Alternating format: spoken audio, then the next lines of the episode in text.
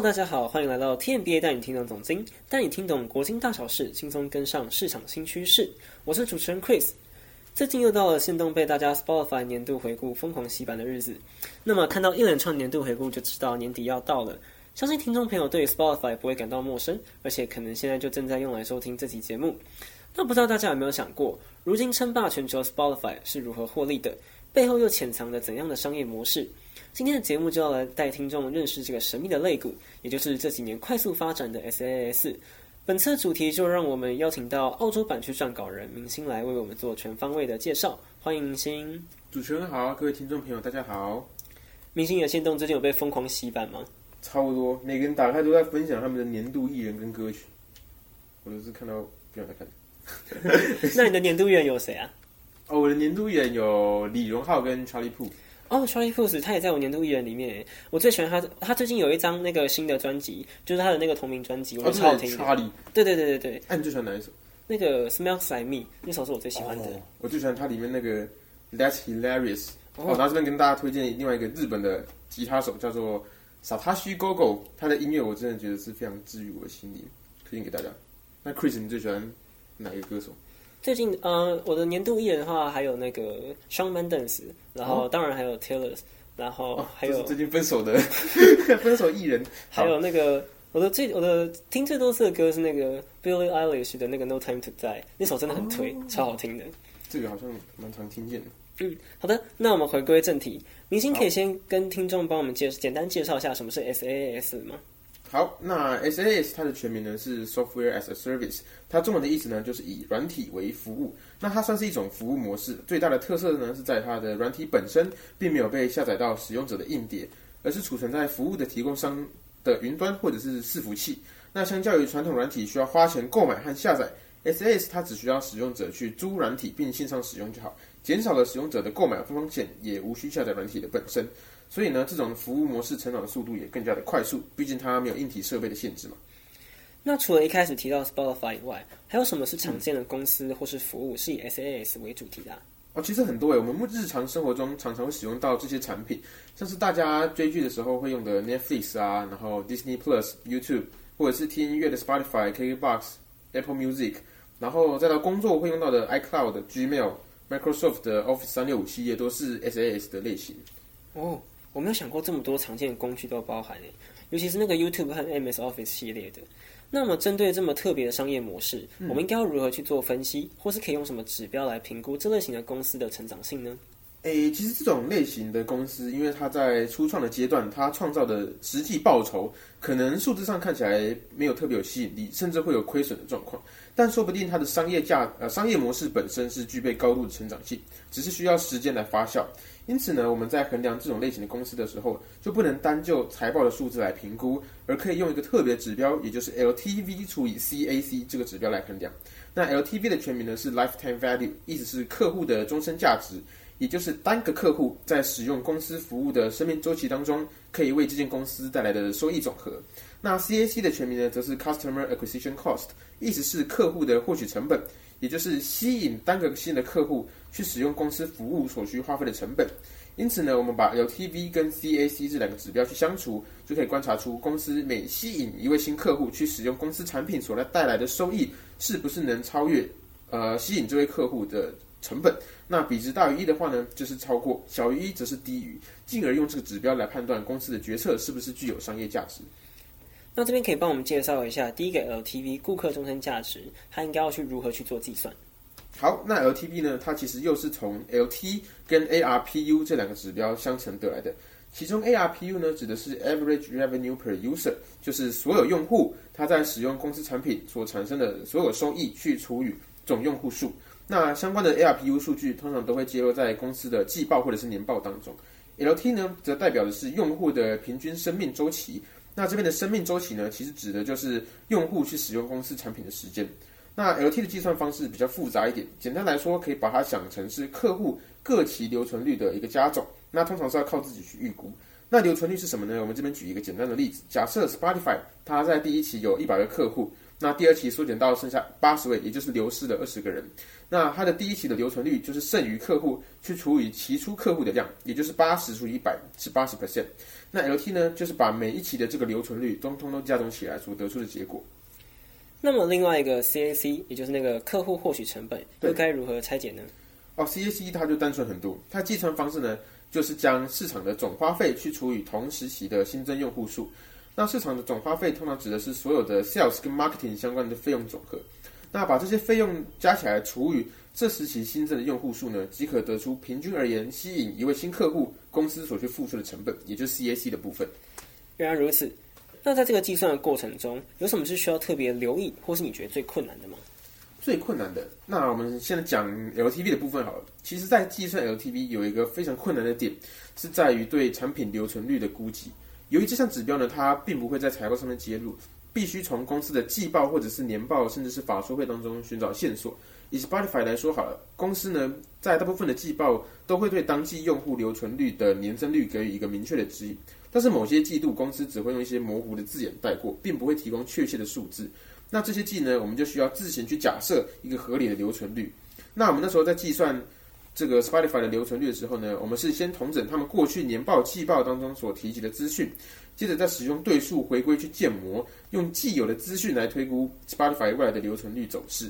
好，那接下来是一个比较数学的成分，大家就稍微忍耐一下。好，那我们之所以使用对数回归呢，是因为理论上来说，SAS 这种公司它在成长的前期会不断的去优化它的产品，来使客户的粘着度提升。所以用户的留存率呢，可能是呈现一个边际递减的趋势，而不是线性变化。但是它在使用这个对数估计的对数估计的一个缺点是，随着时间的演化，消费者的消费习惯可能会发生改变，或是市场呢会有一些颠覆性的创新，像是之前 iPhone 刚出炉的时候，对传统手机就造成了很大的打击。那这种情况就会让用户的留存率出现断崖式的下滑，这些就会是对数回归模型比较难以概括的变数。所以我们在建模的时候呢，就需要多方去考虑如何才能尽可能的减低模型所带来的误差。那这就是估算 LTV 最困难的一个部分。刚听完让我想到以前修过的那个回归，然后就是我们在大家在用回归模型去处理这些问题的部分。对，真的是一种噩梦。原来一个看似这么简单的公式背后有这么多需要注意和解读的地方。那另外一个 CAC 的计算上又有什么是需要特别注意的呢？CAC 它相对于 LTV 来说就非常的可爱，它只需要将公司的行销支出，然后去除以该期新增用户数，就可以拿就可以得到这个数字。那在这边提醒各位听众，就是每间公司它的财报上行销支出的会计科目可能会名称上面会有一点不太一样，所以在寻找的时候要特别注意一下。那在计算 CAC 的时候，有一个难点的地方在于说，一些优质的产品它其实是有存在自然增长率的状况，比如说一些果粉啊，可能会去向他的亲朋好友推荐。苹果说有多好用多好用，那这些人可能就会转而去用苹果的手机。那在这种方式所带来的新客户的增长，就不会是公司自己透过行销支出所吸引到的客户。但是估计这种自然增长率是一件非常困难的任务，甚至有时候对于公司本身来说，都很难去区分到底哪些客户的增长是来自于他们行销的成果，还是是这些口耳相传的自然增长率。因此在计算上呢，就比较难以将这部分的因素量化到我们的公式里面。那么，在我们讲解完基本的公式和计算上要注意的细节后，如果今天我想要用来去分析 Spotify，那这些指标在过去几年的趋势大概表现如何？好，我们在计算完 Spotify 这些比率之后呢，我们可以看到 Spotify 的 LTV 它是处于长期上升的一个状态，代表说客户在使用公司产品所带来的，呃，对公为公司带来的价值是处在上升轨道。那这背后也跟 Spotify 的留存率长期保持高档有关。留存率越高，客户使用公司产品的周期就越来越长，那 LTV 也是跟着是稳步上扬。再搭配上 Spotify 它上市以来的 ARPU 一直是维持相对稳定的态势，那 LTV 也就理所当然的跟着增长。那接下来是 CAC，也就是成本的部分。我们从计算结果呢可以发现，与二零一八一九年相比，Spotify 目前需要花费将近两倍的行销费用才能维持 Premium 用户的成长率。那也代表说 Spotify 近两年有面临到边际行销效率递减的状况。这或许跟公司本身在美欧市场逐渐饱和，以及有 Apple Music、Amazon 或 YouTube 等竞争对手市占率提高有关。不过，我们后来去比对后，有发现一件有趣的事情，那就是 Spotify 的呃行销支出跟 Facebook 的每千次广告曝光成本，也就是 CPM，有一个很高的相关性。那为什么呢？因为跟大多数的 SaaS 企业相同，Spotify 需要仰赖 Facebook 或者是 Google 这种数位广告的供应商帮他投放广告。那 Facebook 更是 Spotify 的长期合作伙伴。而 Facebook 在 CPN 的计算上呢，是采取类似由广告商互相竞标，呃，广告价格的这个市场自由市场机制。因此 CPN 的高低是受到市场供需所影响。广告需求高的话，就会越多人来去竞标广告，那广告价格当然就会跟着水涨船高。那因此呢，在二零二零到二零二一这段期间，因为疫情后景气复苏嘛，所以 Facebook 的 CPM 有大幅提升的状况，进而使得 Spotify 的行销成本提高。不过最近因呃最近一季 S Facebook 的 CPM 有虽然有呈现下滑，但 Spotify 的行销费用却创下了历史新高。我们这边推测是或许因为 Spotify 在今年的第二季与巴塞罗那足球队签订一个二点八亿的广告赞助合约有关。那这个合约也是预计在今年 Q 三就开始生效。那以上就是 Spotify 近期 CAC 的一个状况。了解。那在我们已经认识到过去几年的趋势后，这边想问一下，他们未来 LTV 的发展大概是如何？好，如果我们要对 LTV 做展望的话，我们需要把它拆分成 LT 跟 ARPU 来个别做分析。那 LT 的部分，因为是生命的周期嘛，所以我们就需要去看客户的留存率，留存率高，粘着度就越高，那客户使用公司服务的时间就越长。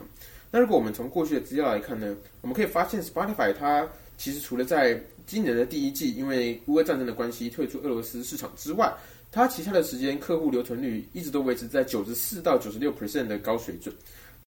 那 Spotify 它近期也着重在三大产品面向的发展，分别是串流音乐、Podcast 跟有声书。那公司近期也投入相当大的心血在开发原创的内容，并借由 Spotify 本身的知名度来抢进有声书的市场。他们希望透过这三项产品的整合呢，伴随先前维持的高顾客高留存率，未来是有望提升客户使用 Spotify 公司产品的生命周期，进而去提升 LTV。那么针对他们这个三大面向，未来有什么长期的策略或展望呢？三大面向的话，好，那我们就分开来说明好了。首先，第一个是串流音乐的部分，Spotify 目前的目标呢是持续维持用户的稳定增长，并巩固他们的龙头地位，毕竟是他们的最赚钱的一个业务嘛。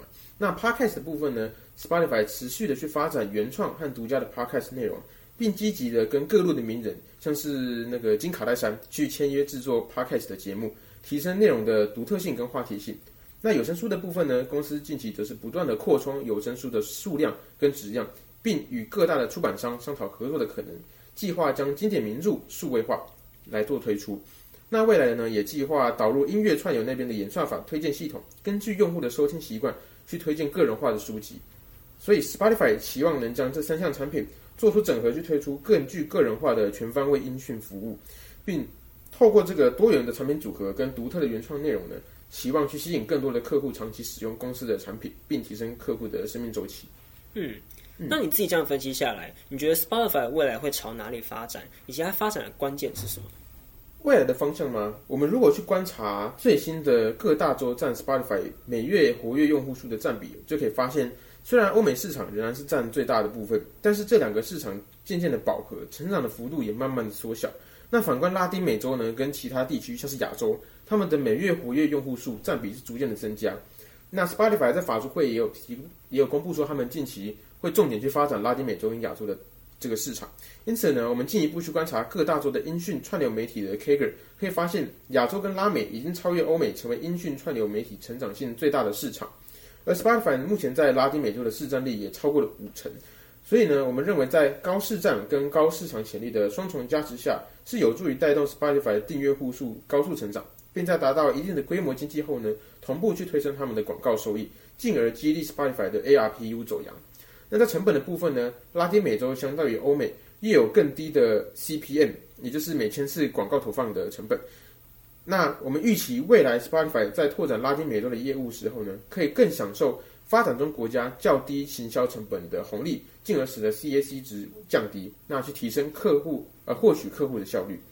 那我们先回到现在的环境来做讨论。好，在现在经济逐渐走向衰退，而且景气持续下行的环境下，Spotify 它会面临怎样的风险，以及他们又会如何去做应应呢？是的，那我们前面在讲 Spotify CAC 过去表现的时候，有提及 Spotify 它是高度仰赖 Facebook 去投放数位广告的嘛。那 Facebook 在 CPA 的计算上又是采取这个广告商竞标价格的自由市场机制，那就会受到景气的影响。那景气好的时候呢，各个公司营运好，手头上的资金比较多，就会有更多的钱可以运用在广告的支出上面。那广告投放的竞标也会变得更加的激烈，价格呢也就跟着水涨船高。那反之也是一样。那如果我们套用到今年的总经环境呢？作为预测衰退指标的十年减三个月公债殖利率，已经连续一个多月呈现倒挂的状态。那再加上美国经济呢，在二零二三年就有衰退的疑虑，所以在景气低迷的状况下，企业平均广告支出势必是会缩减，那进而造成 FB 广告投放的需求去疲软，那广告价格呢也会有进一步回落的状况。不过呢，这反而有助于缓解 Spotify 在行销成本上的压力。所以今年景气不好，其实对于 Spotify 的行销支出来说是一件好事。那你说他们会不会遇到一些风险？当然还是会啦。像是今年高通膨呢，就会让一些消费者去缩减他们的非必要支出嘛。那其实使用串流听音乐，呃，某些层面来说也不算是必要的支出。虽然说这个费用占他们美国家庭的所得比例应该是不太高啊，但是对于某些收入比较低的消费者来说，当然还是能省则省。所以串流音乐的订阅在总经逆风下呢，可能就会有下滑的风险。但我们再拉回 Spotify 来说，目前的状况来看，至少 Spotify 还没有看到 Spot 呃订阅户下滑的一个迹象。那最新的法说会甚至还表明他们的订阅户有所增长，因此短期来看呢，Spotify 似乎还没有受到这方面的负面冲击。好的，那感谢明星今天帮我们做详细的讲解。那最后可以请明星再帮我们做个总结。如果今天我想要投资这类型的股票，是未来的趋势会如何，以及有什么可以特别关注的吗？好，那总结来说呢，我们今天为各位听众介绍了一个衡量 SAS 性质公司的营运成长性的指标，也就是 LTV 除以 CAC。那它的概念呢是去分别计算每位客户在使用公司产品的这段时间可以为公司带来的收益，并和吸引该位客户使用公司成本呃公司服务的成本去做比较，将两者相除呢，去看它的收益是否是大于成本，也就是 LTV 除以 CAC 的比值是否大于一。那如果是的话呢，就代表该公司的商业模式或者是商业决策是具有成长性的。那用这个指标来评判 SAS 的成长潜力，就可以尽量去避免因为当前财报数字不好看而误判公司前景不佳的遗憾。那如果我们想针对某家公司的 LTV 除以 CAC 去做展望的话，第一点要先去评估它的商品是否具有吸引力，因为有吸引力才会客户粘着度才会高，那留存率才会高，进而使用使这个使用产品的周期，也就是 LT。变长。那第二点呢，就要观察该产品带来的收益表现怎么样，包含它的订阅收入以及广告收入是如何。